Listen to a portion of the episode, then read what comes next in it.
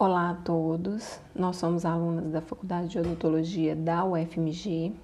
Estamos cursando a disciplina de atendimento odontológico gestante e hoje no nosso podcast vamos abordar um assunto muito interessante sobre gravidez. Vamos falar sobre as mudanças fisiológicas que ocorrem no corpo da mulher quando ela está grávida. É, é importante mencionar que essas alterações elas são normais, são para proteger o feto, para preparar o corpo da mulher para o parto e para gerar esse novo ser.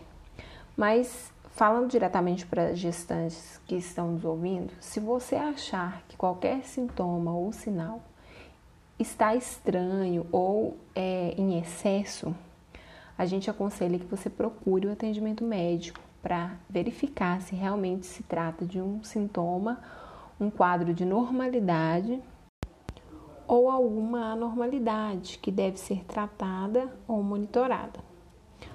O SUS oferece o pré-natal. Este é um dos serviços mais completos e bem estruturados do SUS.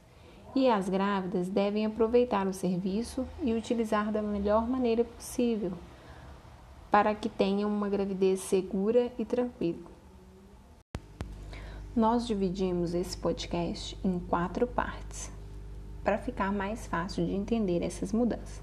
Então, primeiro a gente vai falar sobre as alterações que ocorrem no primeiro trimestre, no segundo e no terceiro trimestre, e no final nós vamos falar sobre a nossa área de atuação, que é sobre a saúde bucal relacionada à gravidez.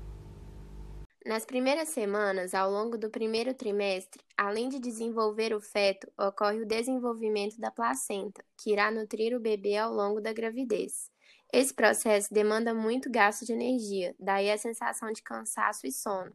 O organismo da mulher prioriza o desenvolvimento da gravidez ao invés das suas atividades do dia a dia. A gestante, em seus primeiros meses de gravidez, cansa-se por tudo e por nada, e a cama parece ser sempre o local em que ela melhor se sente. Nessa primeira fase, diversos hormônios vão gerar mudança no corpo da mulher para o desenvolvimento do feto, para a preparação para o parto e a fase do puerpério, que é a fase pós-parto. E nós vamos falar aqui sobre alguns. Um desses hormônios vai estimular a produção do leite, então a gestante sente as mamas doloridas e aumentadas.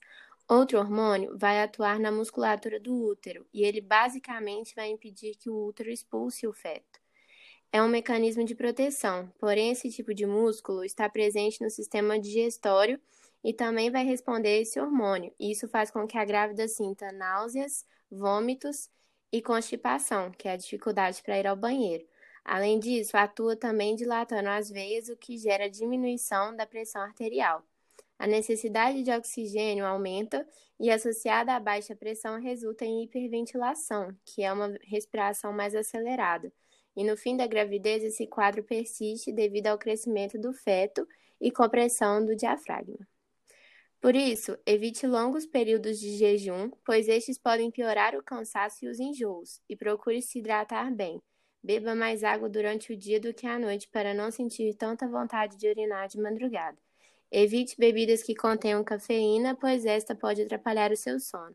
Coma verduras, frutas, proteínas e carboidratos complexos e evite alimentos gordurosos. Se você tiver anemia, reposição de ferro costuma ajudar. Pratique atividades físicas leves, como caminhada, yoga, natação. Por mais que você esteja cansada, leves atividades físicas ajudam a liberar endorfina e melhoram o seu condicionamento cardiorrespiratório, o que ao longo dos dias fará você se sentir muito melhor e menos cansado. Outro ponto importante, alterado pelos hormônios, é o metabolismo da glicose. Eles vão atuar de modo a aumentar a formação da glicose e diminuir a utilização materna da glicose para desviar essa substância para o feto. Esse mecanismo é bem complexo e deve ser acompanhado, pois pode causar diabetes gestacional, que pode complicar a gravidez. Além disso, esse quadro pode não ser revertido após a gravidez e a mulher pode se tornar diabética. É preciso entender que o sono e o cansaço da gravidez são, na verdade, uma forma do seu corpo lhe avisar que ele precisa de descanso e energia de sobra para poder desenvolver o bebê. O ponto mais importante é compreender e aceitar isso. As primeiras semanas de gravidez são mesmo para descansar ao máximo e evitar esforços desnecessários. O sono e a exaustão duram poucas semanas e depois isso melhora muito. Depois desse período, evite situações sociais, é durante esse período, na verdade, evite situações sociais ou profissionais que não sejam essenciais. Dê um descanso para o seu corpo. Já no segundo trimestre, os níveis hormonais se estabilizam e a placenta já se encontra formada. O cansaço e o sono melhoram bastante e muitas mulheres voltam a se sentir bem dispostas.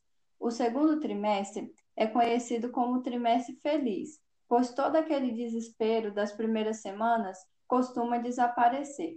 Porém, infelizmente, é, o bem-estar dura pouco. Conforme o útero e a barriga começam a crescer, o peso do bebê, associado à compressão dos vasos sanguíneos da pelve e do abdômen, e, e a restrição à movimentação do diafragma, voltam a deixar a gestante fisicamente esgotada.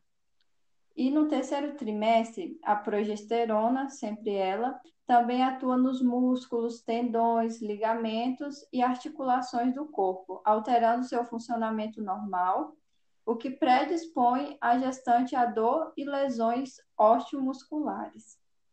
Além do cansaço, o sono volta a incomodar a grávida no terceiro trimestre.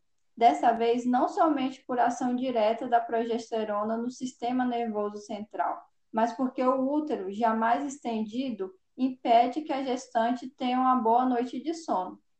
Na fase final da gravidez, dormir de barriga para cima ou para baixo é impossível e desaconselhado.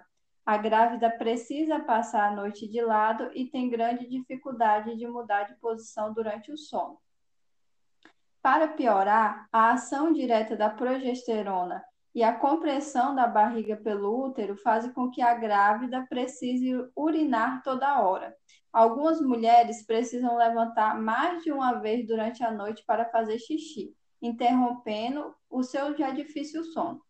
Portanto, além de todo o cansaço acumulado ao longo do dia pelo excesso de peso, pelo xixi frequente, pela dificuldade de respirar, devido a um útero gigante que comprime o diafragma, a grávida ainda tem dificuldade de repor suas energias durante o sono noturno. Agora que falamos sobre as adaptações sistêmicas, vamos falar sobre as alterações bucais, que são de interesse especial para nós dentistas. Basicamente, o que ocorre é que a grávida, ela come mais, ela dorme mais e acaba descuidando da frequência de escovação. Então, há uma tendência de acúmulo de placa. E esse acúmulo de placa, associado às alterações causadas pelos hormônios, que são o edema e a hiperemia, ou seja, o inchaço e a vermelhidão, além das mudanças dos tipos de bactérias presentes na boca, vão causar a gengivite, que é uma inflamação na gengiva. E o sinal que as grávidas observam é o sangramento gengival. Essa é a principal alteração que ocorre na saúde bucal das gestantes. Nesse caso, a gestante deve dar mais atenção à higienização, escovar mais vezes ao dia e optar por escovas bem macias, e logo esse sangramento deve parar. Outras alterações podem ocorrer, mas no geral o que ocorre é uma piora de um quadro pré-existente. Por exemplo, a paciente tinha uma cárie que não doía. E ao longo do estresse, das alterações hormonais que a gravidez traz, essa cárie passa a doer. Um siso que não incomodava passa a incomodar. Então, no guia do pré-natal odontológico do SUS, a paciente deve ser encaminhada para uma consulta odontológica durante o pré-natal. E é neste momento que o dentista vai atuar, explicando sobre essas alterações que a gente está falando aqui nesse podcast. E em caso de necessidade de fazer algum tratamento, ele vai escolher a melhor fase para realizá-lo. Esse é um direito da gestante e ela deve buscar esse atendimento odontológico. Assim, nós vamos encerrar o nosso podcast e gostaríamos de deixar aqui alguns agradecimentos, principalmente a todos os ouvintes, também à disciplina de atendimento às gestantes da Faculdade de Odontologia da UFMG, as professoras da disciplina. E a gente queria deixar um pedido aqui para vocês que estão nos ouvindo para divulgar muito esse podcast, para que chegue no maior número de pessoas possível. E também sigam a página do projeto da, da disciplina, que é o projeto Tal Mãe, Tal Filho que é arroba projeto tal mãe tal filho. É, eu queria agradecer pra, por vocês terem ficado até o final e até a próxima.